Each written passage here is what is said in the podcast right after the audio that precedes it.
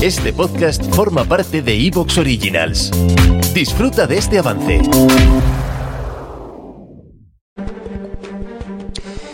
Parecía un vuelo más. Salió a las 17 horas, eh, pasó a las 18.23, dicen sobrevolando la populosa localidad de Benidorm. Iba en dirección a Estambul, pero algo ocurrió. Estamos ahora ya todos en el vuelo. Horizonte se convierte en una línea aérea.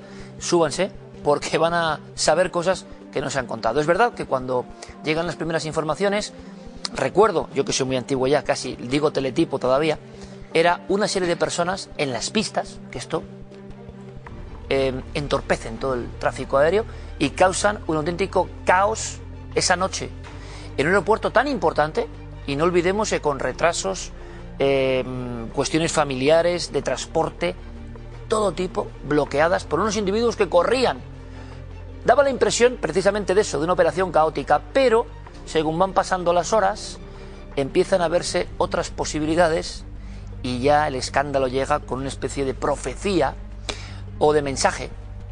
Y esto no era tan casual. Vamos a saberlo todo y sobre todo qué implica esto, hacia dónde nos lleva. Ignacio Rubio, consultor aeronáutico, piloto, abogado, le conocen muchos porque lleva colaborando con el programa muchos años, ha hecho un informe impresionante con datos que no se conocen y de alguna manera para que él nos lo explique eh, a todos en cristiano y, fácil, dice en su resumen, es claro que ha habido un fallo de la seguridad aérea y que había un plan estudiado por estas personas y por más. ¿Quién les protege? ¿Quién les custodia? ¿Cómo estudian esto? No es tan fácil. La escena es de película y ahora la vamos a contar. Ignacio, buenas noches, bienvenido. ¿Qué tal? Buenas noches.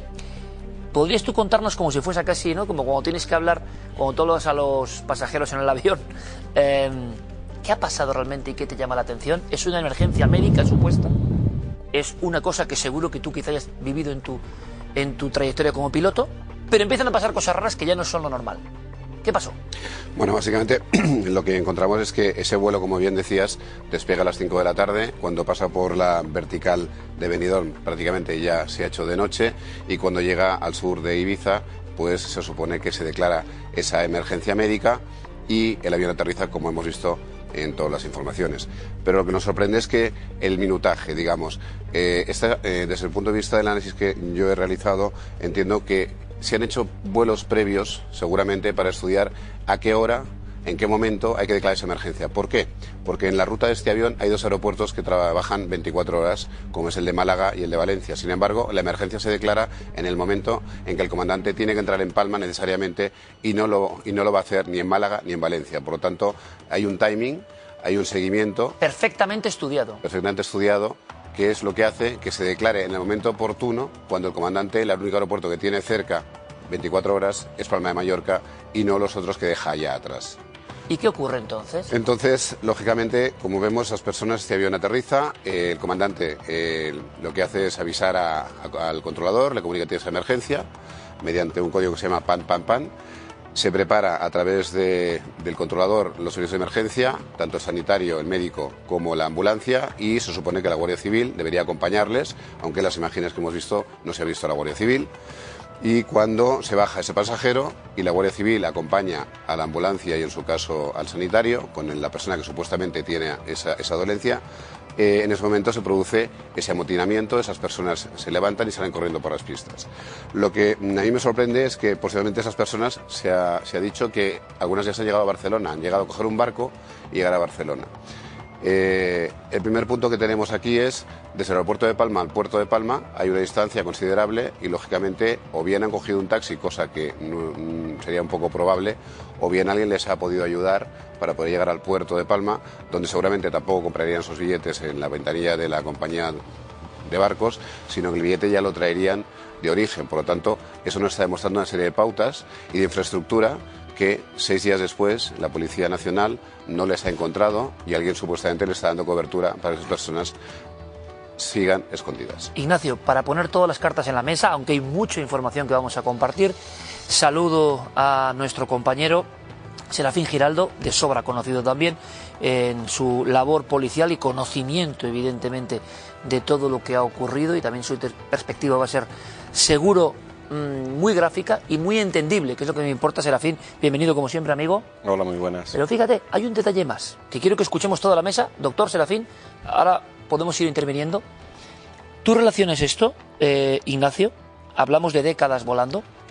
En una cuestión muy preocupante por la situación concreta de España, y esto hay que decirlo, y yo no lo he oído mucho, de alerta antiterrorista.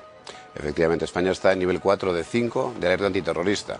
Ese, es, ese mero detalle que no ha sido comentado por muchos medios de comunicación nos lleva a que las eh, infraestructuras críticas, como son los aeropuertos, tienen que tener una serie de medidas y un refuerzo de vigilancia. Sin embargo, ni en el área perimetral, aparentemente, ni en la zona de pistas, eh, se produce ese, ese refuerzo o existe ese refuerzo porque esos inmigrantes saltan una valla y llegan al puerto, donde supuestamente también debería estar protegida en mayor medida esa instalación.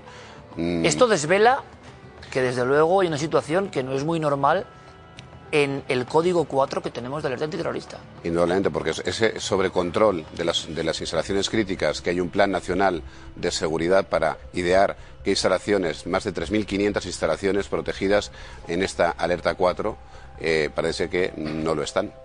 Serafín, eh, cuando tú empiezas a ver esta noticia, y sé que eres uno de los miembros de la policía con más fino olfato en investigación, ¿qué, qué empiezas a leer? Pues hombre, empiezo a ver lo que siempre hemos visto y nunca, nunca queremos reconocer que todo tipo de inmigración está organizada. Es decir, hay una organización detrás de, la inmigración.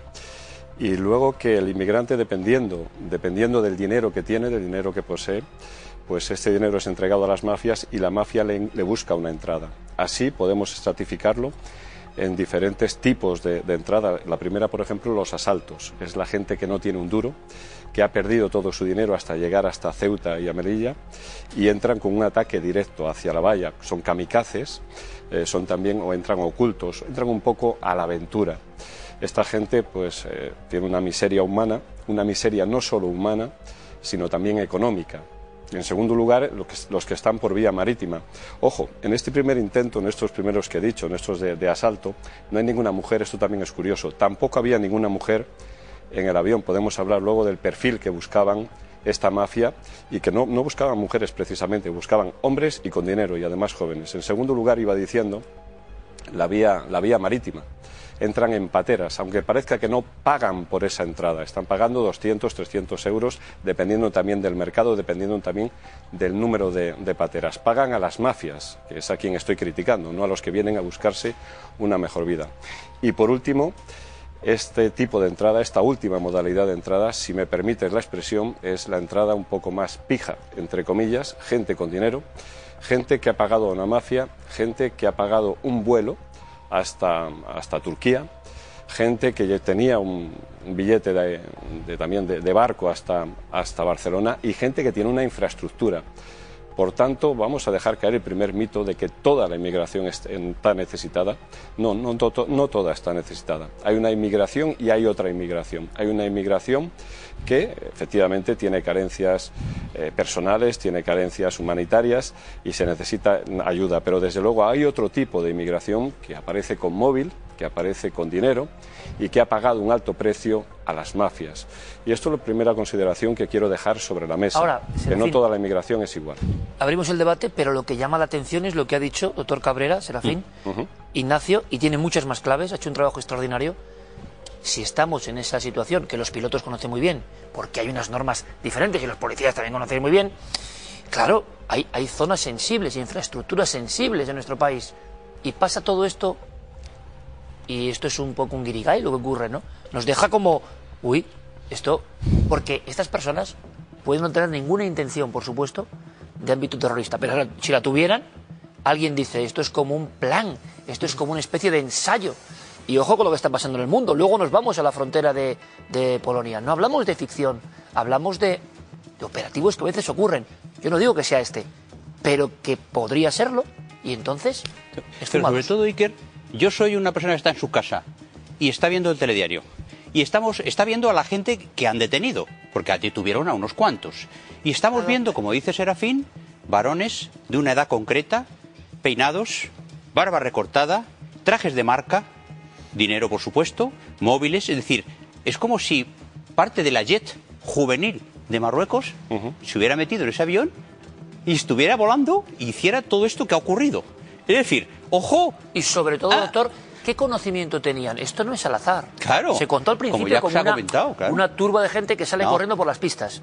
Y ojo, No, no. ojo, ojo, la que les cae, y, y- y creo que era Serafín el que daba el informe, que las acusaciones, claro, es que la que se ha montado en el aeropuerto y la gente que se ha visto perjudicada, pero el asunto clave es qué cosas tenían que conocer en un vuelo estas personas para hacer lo que se hizo. Bueno, yo creo que esa gente ha tenido...